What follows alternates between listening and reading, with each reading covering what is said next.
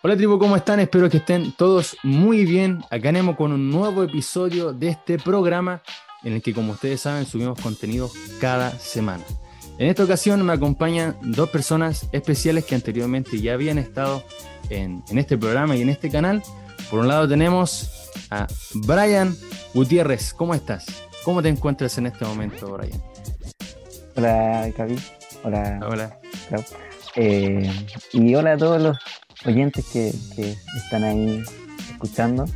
Eh, me encuentro bastante bien, un día sábado bastante relajado, bastante bonito, así que con todo el ánimo para estar esta noche aquí hablando sobre las películas.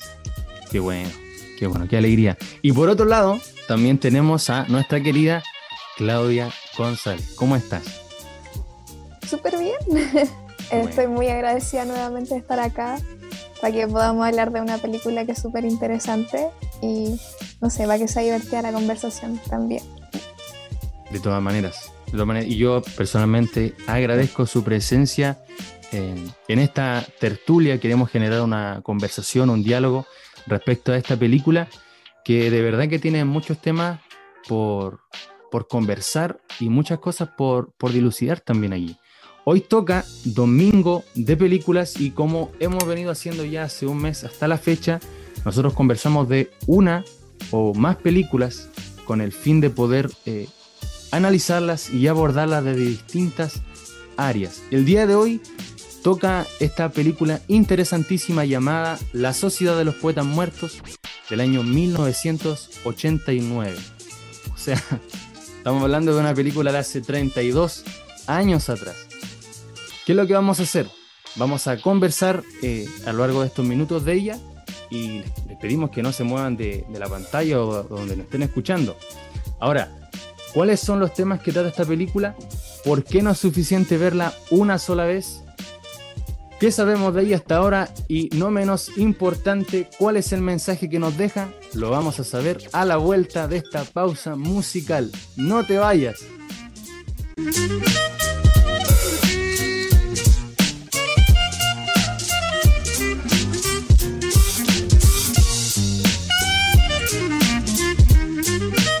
Muy bien, tripulantes, vamos a saber, necesitamos saber primero de qué trata esta película. Em, la película comienza en un colegio privado de Inglaterra, eh, un colegio bastante elitista, eh, bueno, como la mayoría de los colegios privados, lamentablemente. Em, ¿Y qué vemos acá en este colegio? Vemos que tienen un lema clásico de, que es un colegio con mucha disciplina, con, es un colegio muy estructurado, etc. Y llega un nuevo profesor, el profesor Keating. Llega a enfrentarse a, un curso que mantiene esa mentalidad de tenemos que ser jóvenes estructurados, que lleguen a, tener eh, estudios, que ser abogado, que ser médico, etc. Pero este profesor le presenta a sus alumnos la poesía, específicamente un tópico, que es un tópico que vamos a ver más adelante, pero que les adelanto, el tópico del carpe diem. Gracias a este tópico y a las, al impulso del señor Keating comienzan a pasar una serie de, de acontecimientos en la película enfocados en los estudiantes. Así que de eso es lo que vamos a estar hablando. Vamos a estar hablando de qué pasó con este estudiante, qué pasó con estos jóvenes, qué pasó con el profesor. Esta es una película eh, que ha sido bastante bien recibida en la, academia, eh, obteniendo premios como eh, el premio Oscar en 1989 como guion original, nominada a Mejor Película, Mejor Director y Mejor Actor por Robbie Williams eh, Globos de Oro con cuatro nominaciones al mejor drama, director, sí, eh, mejor actor, mejor guion, premios BAFTA, premios César, eh, del sindicato de directores, del sindicato de guionistas, etcétera, etcétera. Hay una lista tremenda acá, no la voy a leer toda ahora porque estamos consumiendo mucho tiempo, pero ha sido una muy buena película y sus premios y nominaciones lo demuestran. Es una película muy laureada por la academia. Sí. No, y es interesante porque estamos viendo una película que es dirigida por Peter Weir, el mismo director del show de Truman, de la película que mm. hablamos anteriormente. Pareciera que la elegimos por eso. Parecía no, claro que no fue por eso. No, no, fue, por, eso. fue una coincidencia. Fue una coincidencia. Sí. sí. Y, y, es interesante porque como eh, vimos estas dos películas en un pequeño lapso de tiempo, podemos notar que estamos bajo una mirada muy similar, pues nos muestran dos mundos como encapsulados, de donde están estos seres, estos personajes que quieren salir en libertad. Que tenemos el, el, escenario creado para Truman y acá tenemos la academia, el colegio donde están los alumnos. Y tiene, también está súper bien cuidado visualmente. O sea, es solamente con recordar las imágenes cuando Truman va saliendo del set el escenario del cielo o las imágenes como en la oscuridad que hay en la sociedad de los poetas muertos. Y tiene un gran manejo de actores también, porque lo que vemos en Truman también lo evidenciamos en los personajes de la sociedad de los poetas muertos, como esa naturalidad, cómo van evolucionando, cómo van siendo más libres y apasionados por la vida. Creo que igual es interesante ver la mano ahí del director. notar cómo trabajó en ambas películas y tienen similitudes que nos gustan, la libertad. Exactamente. No, a mí me parece muy interesante y bueno, de, partida le decimos a la gente que eh, es pura coincidencia, no lo hicimos deliberadamente. Em, otra cosa que, que, sería interesante notar es que em, tiene muchas curiosidades esta película. Yo me puse a ver páginas que no sé si eran de farándula, cinéfila o algo, pero de verdad que había muchas curiosidades. Y había una que no es tan impresionante porque conociendo el nivel de, actor que fue Robin Williams, era de esperar en, él, que es que él improvisó mucho en la película. Entendemos que él viene del mundo de la comedia, del stand-up, de la improvisation, y, y bueno, el, director en cierto momento de, las grabaciones eh, se, empezó a dar cuenta de que estaba quedando un poco, poco natural la, actuación de, John Keating, que es quien interpreta el, personaje que interpreta a Robin Williams, y le dijo, Robin, a lo tuyo, esa es mi palabra chilena, improvisa, dale, dale con todo, con todo si no va aquí.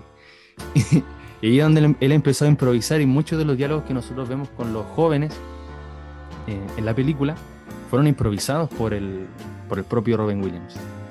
Y bueno, hay otro dato ahí que es muy lindo, que el famoso actor también Ethan Hawke, ¿cierto? Que interpreta a este estudiante súper tímido, tuvo una experiencia súper linda con Robin Williams en el set, porque en, ese, en, ese, en esa escena tan memorable, cuando le hace recitar a él eh, ese poema, eh, él lo improvisa del momento, lo, que estaba, lo que iba a recitar y cuando ahí le tapa los ojos, todo eso fue como una experiencia casi mágica para Ethan Hawke porque se sintió que él ya no era el actor que estaba, el actor que estaba interpretando un personaje, sino que se convirtió en el mismo personaje, lo dijo en entrevistas posteriores y eso pasó con el nombrado actor Robin Williams.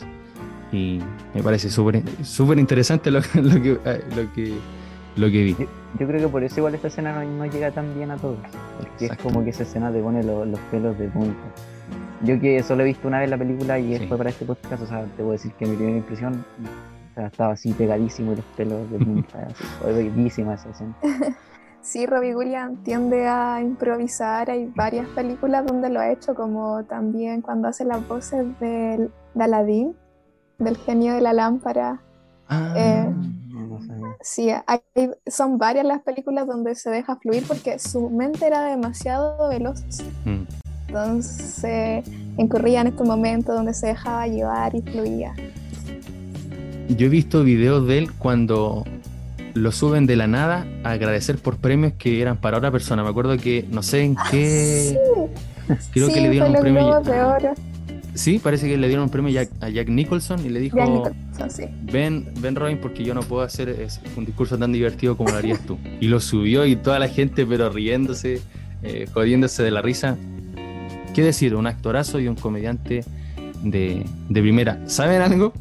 Que, también leí que el papel de John Keating en lugar de Robin Williams, era posible, era una posibilidad que lo hubiese interpretado eh, Liam Neeson. ¿Se imaginan? Mm. bueno, en ese momento. no me lo imagino. Es que igual en ese tiempo él, él, actuaba de, con género dramático, o sea, con películas de género dramático y todo eso. Pero si, si vemos a Liam Neeson de ahora, o sea, actual, con películas como Búsqueda Implacable o, no sé, pues, Berlín, películas de acción. Estaba como para que en la escuela le pegara un puro combo a un estudiante para que se quedara tranquilo. Pero puede ser que si lo hubiera hecho él, eh, él después no hubiera hecho este en ese tipo de películas y así. Puede ser, igual tiene hartas salen varias comedias románticas. Como que yo no he visto muchas películas de acción, lo he visto en películas de comedia romántica y igual es... No me lo imagino, la verdad no me lo imagino eh, porque no puedo reemplazar la imagen de Robbie Williams. Pero igual es, interesante porque igual es buen, muy buen actor también. Y se ve bien en comedia también, entonces, no sé, no sé, quizás. Bueno, y antes de pasar al tema, a los temas gruesos, tengo otra, otra curiosidad más, pero igual para ir redimiendo el tiempo. Y creo que esta es la curiosidad más importante, que es que el guionista de esta película es que Tom eh, Schulman, guionista y escritor de toda esta, de esta trama eh, tan bonita, él se inspiró en dos de sus profesores de la universidad. Eh, uno fue su profesor de teatro llamado Harold Klurman, él, se inspiró en los discursos que le daba en, las clases de teatro. Y también hay otro profesor del que se inspiró que se llamaba, o sea, se llama, porque aún vive, Samuel Pickering, eh, profesor de inglés, que aquí en, nuestro país hispanohablante sería como tu profesor de, eh, lenguaje, algo así. Sí. Y en él se, inspiró para, para poder plasmar la, esta peculiar método para, para enseñar hay anécdotas que él cuenta después que, que, le hacía ser su profesor de, inglés en clase. De hecho, tengo una cita para pasar al, tema del profesor de, de, este en cuestión, Samuel Pickering, que él, eh, me imagino que fue cuando fue entrevistado por, por, ser relacionado con, con esta película, él mencionó esto, dice, hice esas cosas, o sea, cosas peculiares, extravagantes en clase, no tanto para despertar a los estudiantes como para entretenerme. Si me divertía, supongo que pensé, los chicos también se divertirían y tal vez incluso disfrutarían leyendo y escribiendo. Y eso se nota en el personaje, en el personaje de John Keating, este profesor que lo interpreta Robin Williams. ¿Y por qué no arrancamos conversando de él? Porque, ¿qué podemos decir de este personaje? ¿Qué lo hace tan imprescindible a la hora de poder ver la película? Eh, eh, o sea, es imprescindible que eh, cuando él entra en escena es como alguien de otro mundo. En ese, en ese mundo cerrado que significa la academia, él es un docente diferente a este estricto y normativo como son los demás. Y, y además de que para los estudiantes es inimaginable lo que él está haciendo. O sea, está rompiendo las reglas, está rompiendo un libro, lo está invitando a, imaginar, a pensar y a vivir su vida. Yo creo, él es como el motor principal de todo lo que vemos más adelante con los personajes. Sí. Pero es porque más que nada él despierta eso que está como escondido, porque nadie más le ha permitido a ellos ser vivir. Es como, eso es lo que pasa, porque ellos están bajo el mando de lo que le dice el resto. Ellos no pueden pensar por sí mismos. Le está dando ese paso, así como, ahora puedes, ahora eres, es válido lo que vas a decir, lo que vas a hacer y lo que vas a sentir. Pero eso es súper interesante, lo que él hace al entrar en escena. Mira, eh, voy a hacer como una pregunta antes de, de, mi respuesta. Eh, ¿Ustedes creen que eh, sin el profesor, eh, los estudiantes pudieron haber cambiado por sí mismos con, su propio apoyo. Ya la, dejo ahí así como para que piensen un poquito. Si, es que hubieran podido por sí solos o si el profesor, no sé, pudo estar o no estar. ¿Quién es el profesor Keating en, el aula? Eh, de un principio fue disruptivo, o sea, de un principio o sea, se comenzaron a reír todos. Si ven la película, todos se comienzan a reír a, carcajadas por, por, su comportamiento, claro. eh, por las cosas que le hace hacer, como decía Klaus, le hace romper un, un libro y eso era como como decirle que, pueden romper la regla y que no tienen que hacer todo, como se dice acá en Chile, como por, libro, las cosas se las hacen por libro, por así decirlo. No, no, no tienen que hacer las cosas así, o sea, tienen que ser más libres y, escribir ellos su propio libro, eh, su propia vida. El profesor, eh, esto sí, y, y, eso también me lleva a hacerle la pregunta que le, que le hice recién. No lo siento tanto como un motor, así como un motor que lo está impulsando todo el tiempo. Así como si te imaginas, por ejemplo, lo comparas con un motor de un vehículo que tiene que llevar el vehículo todo el tiempo. El profesor, eh, y es lo que creo que nosotros también tenemos que tomar como futuros docentes, que los tres acá somos futuros profesores, eh, es un iniciador simplemente. Así lo, lo aprecio yo, es solo un iniciador.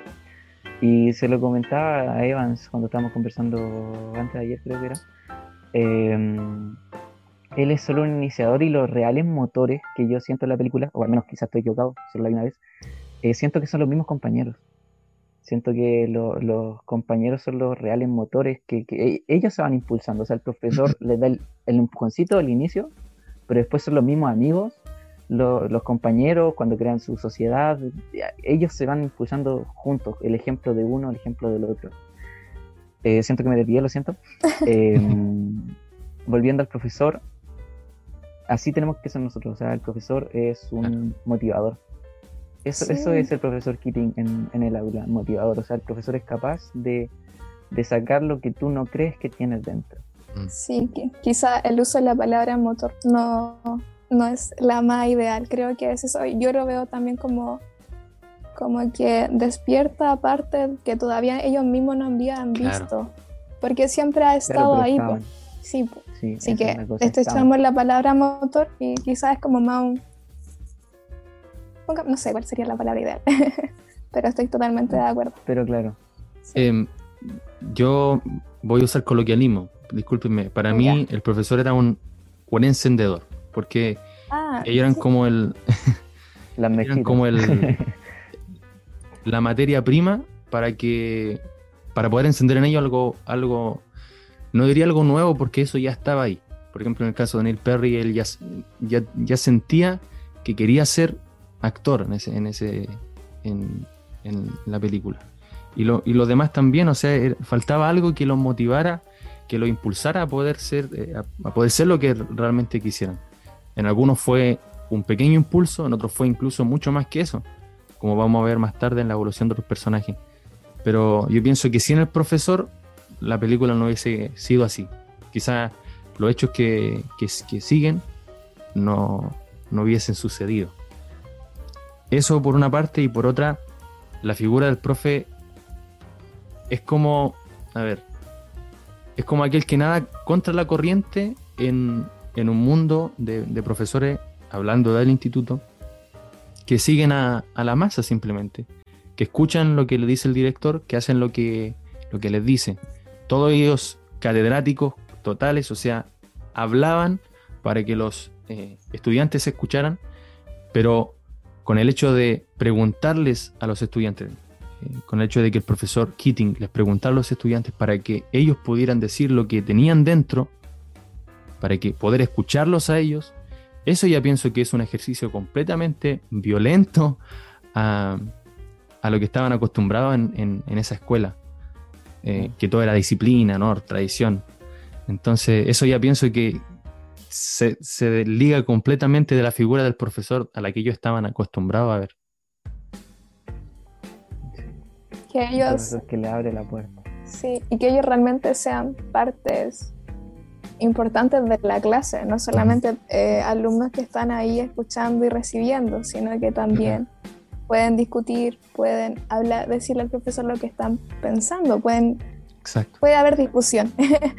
Se está construyendo una clase en, en, en, torno a un profesor y los alumnos, no solamente el alumno, o sea, el profesor arriba y el alumno abajo. Exacto. Sí. Eh, mira, ah, dale, que... Vale, sí, es que quería eh, un punto, es que hay un punto que me, me interesa y me emociona mucho, porque em, el profesor además era muy empático, o sea, los escuchaba, los eh, lo, lo, apapachaba, por decirlo así, obviamente con, el, con la distancia en, la que tiene que estar un profesor de, su alumno. Em, pero hay una escena que me. Y aquí una alertaza de spoiler, inmediatamente ahora, una alertaza de spoiler. Porque posteriormente que muere. Oh, oh, justo aquí muere Porque posteriormente que muere Neil, Neil Perry, se fijan que eh, reúnen a todos los estudiantes como en, ese salón de actos. ¿Se acuerdan? ¿Se me pegó, creo, no? No. Sí, sí. Estoy... ¿Me escuchan? Sí. Vale, vale. Ya, reúnen a todos en el salón de actos y todos muy preocupados, todos, todos eh, preocupados de lo que iba a decir el director. Y hay, una, hay un plano en donde todos los profesores están hacia el director, preocupados, yo me imagino, por por cómo iba a quedar la escuela, la reputación de la escuela, por la muerte de este estudiante. Y uno ve casi en el rincón del plano cómo el profesor Keating estaba, a diferencia de los demás profesores, mirando al director, mirando al horizonte. Estaba como eh, triste, pues apesadumbrado, porque se le había ido un estudiante. Para él era incluso más que un estudiante, era una persona. Entonces, uno ve a todos los, profesores como súper preocupados por, por o la reputación o el director y todo eso y al profesor Keating estaba como eh, preocupado, preocupadísimo. Yo digo, no sé si eh, Robin Williams se habrá metido mucho en el papel, no sé si esto habrá estado pauteado, pero de verdad que hasta en ese detalle eh, pienso que uno puede ver un personaje súper preocupado por, por su estudiante. Es que así es como deberían ser todos los profesores, preocuparse de que es de, de, su estudiante y como decías tú, verlos como personas que, que tienen que ser más personas que quizás están bloqueadas eh, y tienen que liberarse. O sea, no, tampoco hay que ser tan idealista en decir que todos son reales así como diamantes en bruto, porque es un concepto que quizás es bastante idealista, así que todos son diamantes y que todos pueden llegar a ser como lo mejor del mundo, porque la realidad es que tampoco es así, pero sí todos tienen unas capacidades que, que a veces se, limitan ellos mismos o su entorno. En este caso, en el de la película, sus propios padres, sus propios profesores, el propio director, eh, limitaba las capacidades de, que eran diferentes de cada estudiante. Exacto. Em, y decir, antes de pasar al siguiente tema, que yo creo que sin el profesor, eh, algunos, y yo creo que solamente uno, eh, hubiera sido capaz de ser diferente. Y por eso es tan importante la figura del profesor, porque eh, abre esas puertas, así, que, para que no estén solos. Claro. Aunque no sé, yo creo que por ejemplo el, el, Charlie Dalton, yo creo que él hubiera podido ser diferente solo. Él tenía como bastante... Era un loquillo. Era un loquillo. Pero el primero en romper el libro, entonces. Sí. Yo creo que por sí solo hubiera podido. Pero para que se, se, entienda que la imagen del profesor también es bastante importante dentro de la educación. Bueno, para los que están en YouTube, esto merece una explicación y es que, como se ve en la imagen, todos estamos con ropa diferente. La razón de ello es que el día anterior a la grabación que viene, tuvimos un problema con el programa que estábamos ocupando y nos impidió poder seguir grabando. Así que a continuación viene la segunda parte que no es menos interesante, importante y divertida que la anterior, así que no te lo pierdas. Fin del comunicado. Eh, continuando, el tema que más aborda el profesor Keating dentro de sus clases, como profesor de, inglés o acá en español como sería el profesor de, lenguaje, era la, poesía. De ahí que nace la propia eh, sociedad de, de, los poetas muertos, o, renace realmente, porque ya eh, había existido una sociedad antiguamente. Eh, y esto lo comienza esta introducción a la, a la poesía, el profesor Keating la comienza con el poema de Robert, Robert Henrik.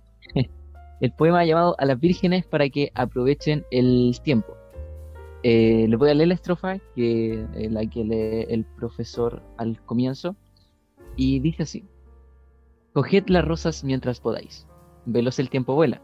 La misma flor que hoy admiráis, mañana estará muerta. ¿Qué no quiere decir poema, que aprovechemos el tiempo, ¿verdad? Y de ahí nace también eh, el tópico en el que se desenvuelve toda la película, que es el tópico del Carpe Diem. Entonces, eh, ahora vamos a estar hablando un poquito de eso, de, qué es lo que enseñaba nuestro, nuestro profesor, dónde se desenvolvía esa poesía, y nos vamos a introducir en este tópico. Así que, Capi, te cedo la palabra. En relación a lo que anteriormente nosotros hablamos, que era del, del profe y del, de este método ¿no? peculiar que tenía para enseñar y, y que lo diferenciaba también de los demás profesores que, que estaban en la, en la, institución, yo pienso que lo que él enseña, o el, tema de la poesía y de los poemas en general, tiene, tiene mucha coherencia con ese método, porque la poesía de, de partida, a diferencia de otro, de otro género literario, tiene un elemento muy liberador, ¿no? Tiene como eh, ese elemento de poder expresar tus sentimientos, eh, expresar lo que eres dentro, por dentro y, poder ser libre también a través de ello. Y, me gustó mucho eso en la película, porque de verdad que uno veía cómo a través de la poesía el profesor enseñaba, por, un momento usaba la poesía como un instrumento de enseñanza, pero también como un instrumento de libertad. Por un lado, un, instrumento para enseñar porque te enseñaba que más divertido que simplemente existir era vivir. No solamente eh, uno existe o anda por esta vida, sino que también uno, uno tiene que vivir la vida y vivirla al, máximo. De ahí el, este leitmotiv, esta cosa, este tópico literario que se repite a lo largo de la película, Carpe Diem aprovecha el, momento. Y, como instrumento de libertad porque la poesía, eso te ayuda a, poder expresarte libremente, o sea, tus sentimientos, todo lo que hay aquí dentro de, tu corazón. Me puse un poco emotivo. Todo eso te ayuda la, la poesía a liberarte. Y eso me parece bastante sugerente en una película como esta. Como que despertaba esos despertar al artista que llevan dentro, en el sentido de artistas que empiezan a crear y vivir su vida.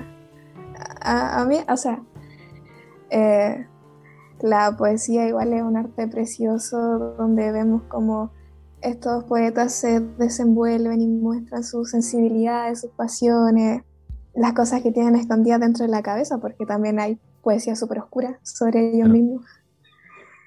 Eh, creo que intencionar mediante la poesía algo que igual es bonito como Carpe Diem es interesante, o sea, es necesario para ellos también, por, por el, ese lugar donde están envueltos. Sí.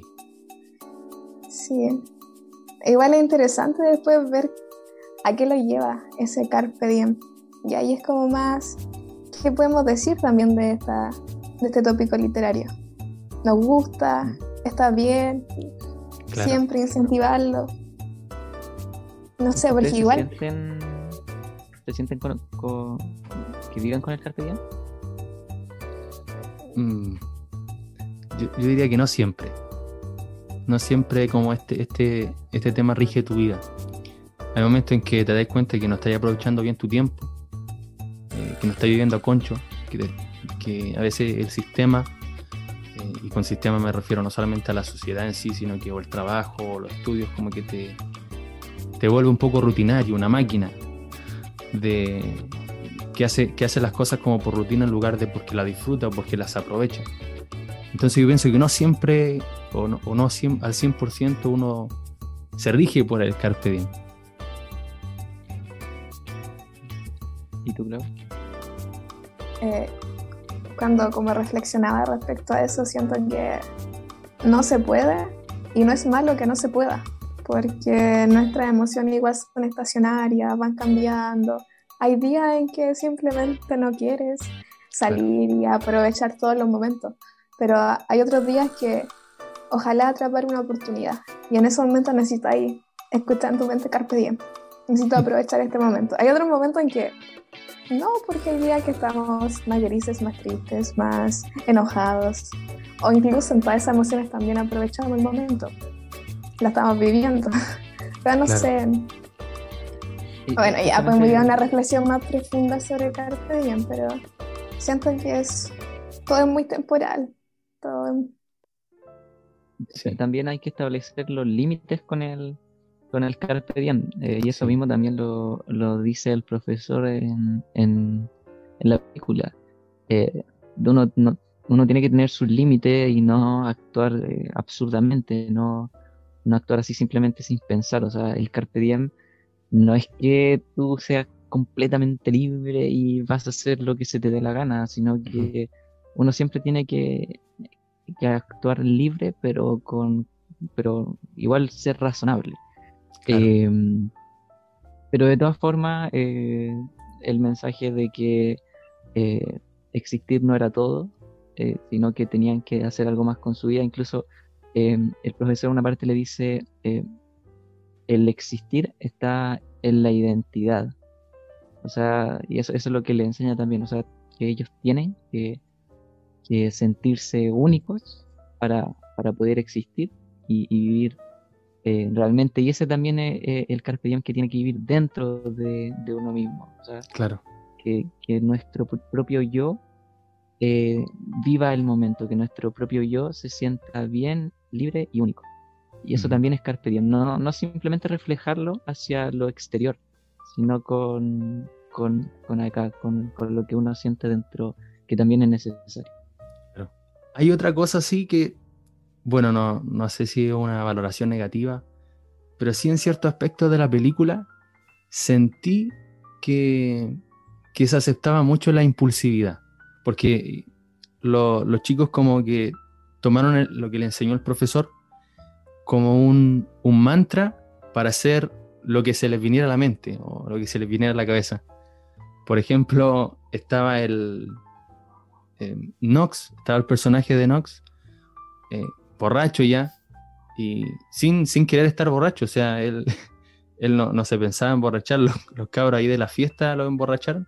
Cuando yo justo al, al, sillón, cuando estaba la, la chica acostada, la chica que le gustaba, y él miró a todos lados, eh, viendo dónde estaba el, pololo de la, chica.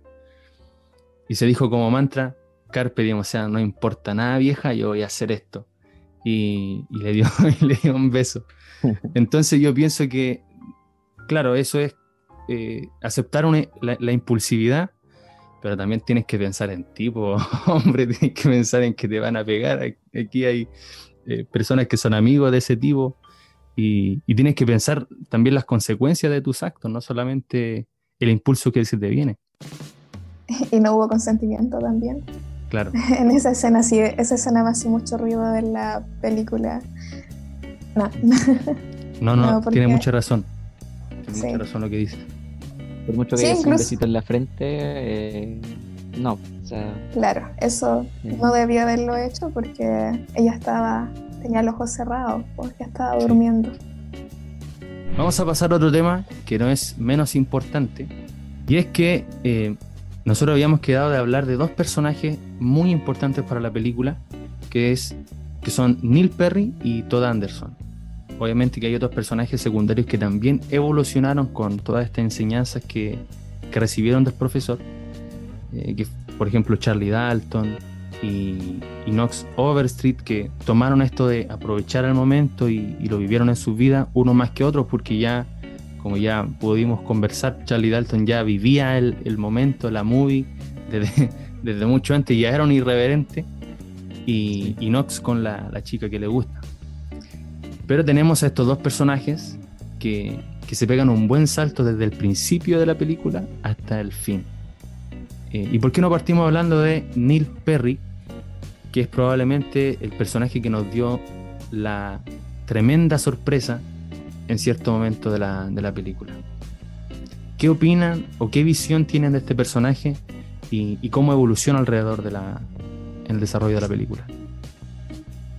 Eh, Evans, tú me habías comentado una parte de un poema que salía al inicio de la película que decía algo como eh, si no vas a, vivir, o sea, que no, podías morir sin haber vivido algo así. No, no, no sé si lo recuerdas eh, textualmente. Y dice más o menos así, me interné en los bosques porque quería vivir intensamente. quería sacarle el jugo a la vida, desterrar todo lo que no fuese vida para así no descubrir en el instante de mi muerte que no había vivido. Eso dice el poema de Turó. Claro. Y, eso es lo que, lo que Neil no quiere. Que le dicen que se tiene que ir y va a estar de años fuera. Y más encima cuando vuelva no va a hacer lo que él quería porque ya va a ser militar y va a tener que ejercer otra, otra profesión. Y él quería ya dedicarse al teatro. Entonces, claro, él, él no quiso no quiso tener esa vida porque esa vida para él no era vida. Para él, su vida ya se había dado cuenta que era el teatro. Entonces prefirió eh, la muerte. ¿Culpa del profesor o no es culpa del profesor? No sé qué piensan ustedes. Para mí son decisiones voluntarias. La decisión que él toma, si bien está todo esto externo, es su decisión. E incluso es más fácil a veces culpar al padre que culpar al profesor. Si queremos como buscar un culpable. Pero... Dentro de la película, eh, claro, no hice la, hice la pregunta, pero eh, claro, esperaba un, poco esa respuesta. Eh, dentro de la película intentan culpar al profesor. para los que no han visto la película, lo intentan culpar y acaban por expulsarlo de, la escuela. y claro, le lo culpan a él porque él fue el, el que le dio esto de, de vivan la vida, de vivan su vida. Pero, pero claro, al final eh, yo siento que para Neil fue un poco... Fue, fue, liberador, o sea, eh, su vida no iba a ser lo que él quería, su vida iba a ser sufrida, su vida iba a ser... No iba a ser vida, o sea, ya lo, dije anteriormente, no iba a ser vida, entonces eh, Neil escapó, escapó a través de, de eso. Claro. Eh, pudo haber salido, quizás, no sé, nosotros esperábamos, incluso lo habíamos comentado, al menos yo, como era la primera vez que veía la película, esperaba que Neil dijera no y, se fuera simplemente. De verdad no esperaba. Es que, sabe, sí. porque él como que tendió a, revelarse justo en ese momento en que lo llevaron a casa y todo, se tendió a revelar con su papá. Pero te das cuenta que en cierto momento se queda como en silencio. Y él dice, no, no me voy a ir. Y y el padre dice, eh, ¿qué quiere decirme? ¿Qué quiere decirme? Dímelo ahora. Y la madre ahí escuchando todo. Y él como que se, queda parado pensando. Y uno se pregunta como espectador, ¿qué piensa, qué piensa en él? Pero si te das cuenta, la, como dos noches anterior, anteriores, él había preguntado al profesor qué, qué haría si su papá no, no, no, quería que él fuera actor. Y el profesor le dijo, actúa, actúa si, no te sale con tu papá, eh, si no entiende por las buenas, actúa como hijo obediente, le dice el profesor.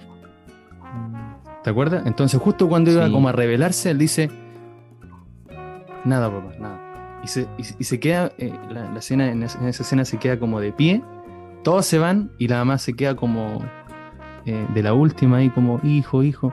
Y el, personaje de Neil mirando al horizonte diciendo: Lo hice bien lo hice bien, pero no se sabe si dijo lo hice bien o por la hora que había interpretado hace minuto atrás o por el papel de hijo obediente que acababa de, de actuar.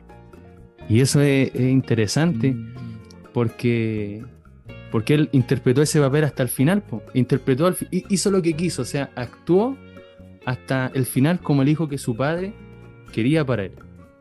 Esa es como una interpretación personal que, que, saqué yo. No lo había pensado, no lo había pensado de esa forma. O sea, podría decir que él murió actuando incluso. Exactamente.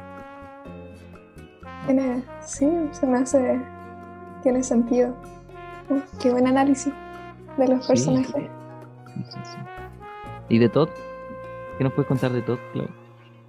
Ay, es que todo es mi favorito, además me siento tan identificada con él, ustedes que me conocen. Sí. sí. Como ver ese personaje nervioso, callado, en el rincón, tratando de hacer lo correcto. Además tengo una admiración por Ethan Hawke que lo he visto en papeles muy, muy diferentes a ese, como un chico rebelde, como, como un chico que lo he visto como papá en Boyhood, entonces igual he visto como su evolución actoral. es, yo creo que a los tres como el personaje que más nos gustó ver en escena, porque vimos como también el profesor lograba eh, sacar ese artista que dije delante que tenía adentro, en el mejor sentido, de, en el sentido general, pues no artista solamente como poeta, sino como un creador de su vida, así, como creador de momentos. Es es bastante lindo también ver hacia el final cómo es él, es la persona que se levanta en defensa del profesor. Eh, situación que no había ocurrido al inicio porque al inicio vemos cómo está ante la sombra de su hermano, que su hermano era un ganador, era el mejor alumno, y de que tenía como esta lucha con sus padres esa lucha interna de, no sé, era como, se veía como muy reprimido, pues una personalidad demasiado reprimida. Y yo creo que todos deseamos ver a alguien tan reprimido soltarse, liberarse, sentir, escucharlo, saber qué está pensando. Y en ese sentido, su amigo, Neil, también tiene un papel súper importante. Sí. Porque es la compañía. Eh, eh, le dice que está bien, que no quiera leer en las juntas que tienen en la sociedad los poetas muertos, pero que esté ahí. Entonces lo hace parte también, no lo aísla. Entonces podemos ver cómo él va cambiando, va creciendo, porque entra en un entorno de confianza. Creo que eso igual es bonito de rescatar. La comunidad, la amistad que hay en la película. Por eso es tan desgarrador el final cuando Todd llora a Neil y yo lloré así, me rompió esa parte. Sí. Cuando va la nieve. como que no se sentía muy, o sea, sí se podía evidenciar que, había una amistad, pero quizás que estaba como un poco reprimida porque también todo era reprimido. Claro. Eh, pero claro, o sea, con esa escena eh, te das cuenta de que al final todo quería mucho a Neil porque había sido mucho para él. Había sido parte de, de, su cambio, había sido parte de, como decíamos al inicio y lo que íbamos a estudiar, de su propia evolución como persona, de cómo él cambió y, y claro, eh, Todd me imagino tiene que haber estado muy agradecido de, la persona que era y de las personas que lo llevaron a ser eh, como él fue después de al final de la película. Sí. Bueno, retomando de nuevo, ya que hemos tenido un poco de corte, hay un poco de podcast en nuestros cortes. eh, continuamos con, con Todd. No sé si quieren comentar algo más sobre este increíble personaje al menos yo, eh, eh, esa, esa, escena cuando, cuando él improvisa ese poema después de que no había podido escribir nada, en escenas anteriores veíamos que él arrugaba las hojas, que no era capaz de escribir nada, no era capaz de expresarse. Eh, y ese momento en el que, gracias al profesor, él, él abre, él libera sus alas y se puede expresar de una manera increíble. Mm. No sé, mm, a mí me, me tocó mucho eh, y ese es como el ejemplo de profe también que, me gustaría llegar a ser un profe que también abra esas, esas alas.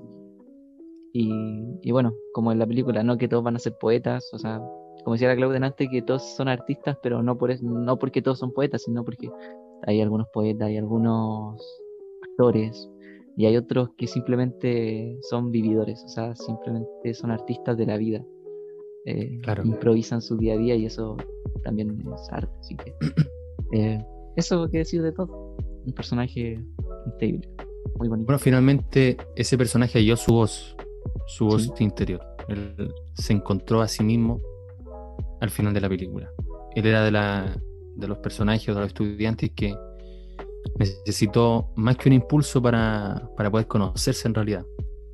Y fue también por, por el método del profesor, eh, al fin y al cabo, porque eh, me acuerdo que en la primera clase, o sea, creo que en las segundas clases, las posteriores, cuando rompieron la página y llegó el profesor, eh, llegó otro profesor a la, al aula pensando que había un desorden, y no resulta que era el método del profesor Keating para, para poder enseñar poesía.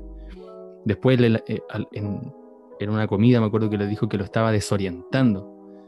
Y, y pienso que para poder en encontrar el camino, primero hay que perderse, o sea, antes de, llegar hasta tu, hasta tu voz, a, encontrarte a ti, pienso que igual hay que perderse un poquito en el camino o descubrir eh, quién soy en realidad. Y, pienso que para descubrir hay, todo un viaje que recorrer para, llegar hasta ahí. Sí. No te das cuenta de que si no eres consciente de que estás perdido, no, nunca te vas a dar cuenta de que tienes algo que encontrar, algo que encontrarte a ti mismo. Claro. pudo encontrarse, se dio cuenta de que le faltaba algo y, y lo encontró. Creo que vamos a encontrar varios tops en la sala de clase. Hay que poner ojo ahí, siempre. Porque siempre están más escondidos. Después está más elevar la voz. Y hay que hacer muchos más jueguitos y cosas para que hablen. Sí. Hacerlos sentir cómodos en el espacio. En la poca experiencia que, que al menos yo he tenido, eh, en pocas prácticas o en algún otro voluntariado que he tenido por ahí, me he encontrado con algunos así. Y, y cuesta, cuesta. Incluso me he sentido inútil eh, por saber que estoy dejando quizás que se desperdicie. Y claro, tampoco hay suficiente tiempo, hay, no sé, uno no tiene la herramienta. Y, y no sé, o sea, por eso como, como docentes tenemos que capacitarnos siempre para enfrentarnos a esas situaciones. Porque claro, el profesor Keating no simplemente eh, llegó y, liberó estudiantes y listo. O sea, él también tiene que haber eh, aprendido algo, eh, algo antes. Él, ya él, se capacitó para, para, hacer eso. Aprendió de, la vida y aprendió de, de, como profesor también.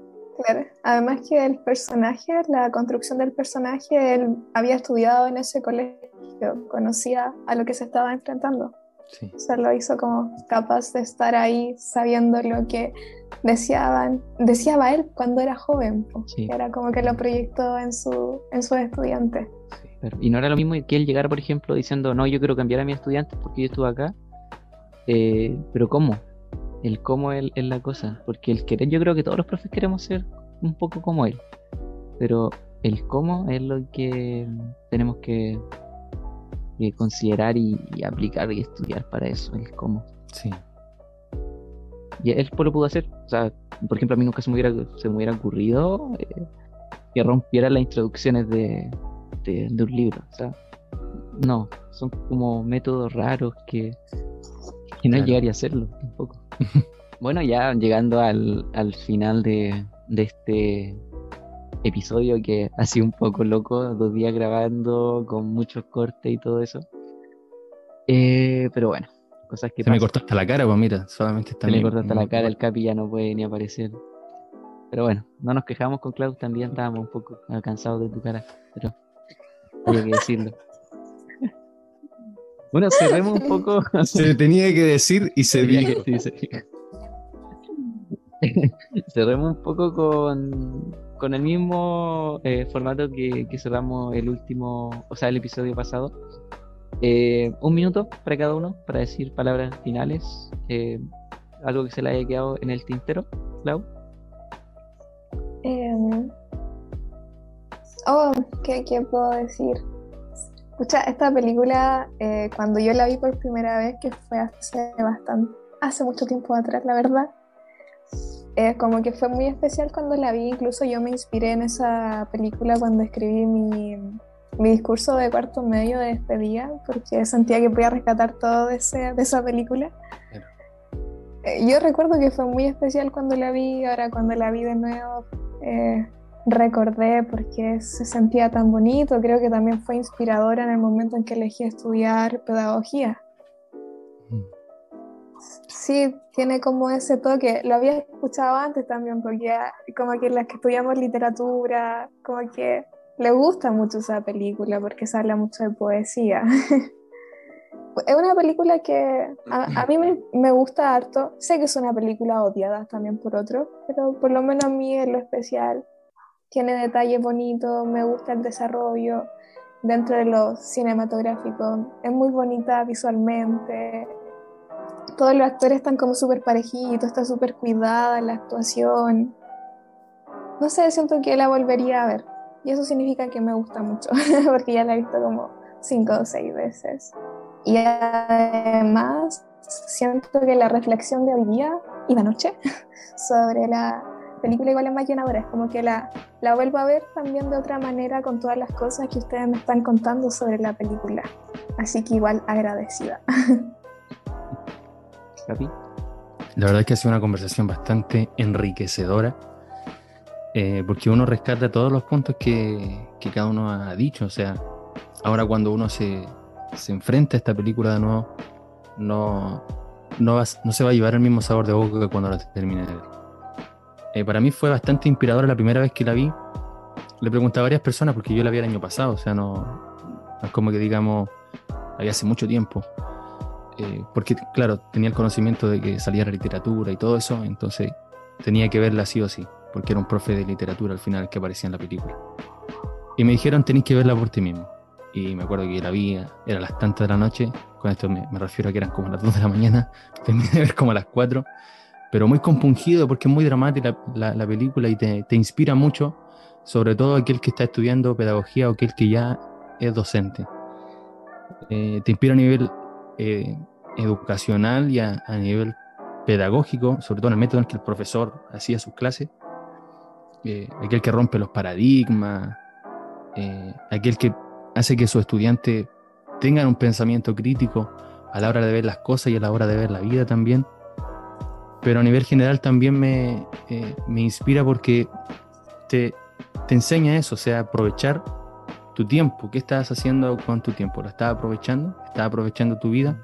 ¿Cómo estás tomando las decisiones? ¿Las estás tomando porque hay un, eh, una fuerza sobre ti que te está imponiendo tal cosa o, es una decisión que, es tuya, que, viene dentro de ti? Además que esta película fue un, motivante para hacer este canal, este programa. De ahí viene el capitán, eh, Capitán Nemo. Entonces tiene, tiene un significado especial para mí para, este canal. Lo de Nemo lo vamos a dejar para otra ocasión. Algún día lo voy a contar por qué es. Pero estoy agradecido de encontrarme con esta película.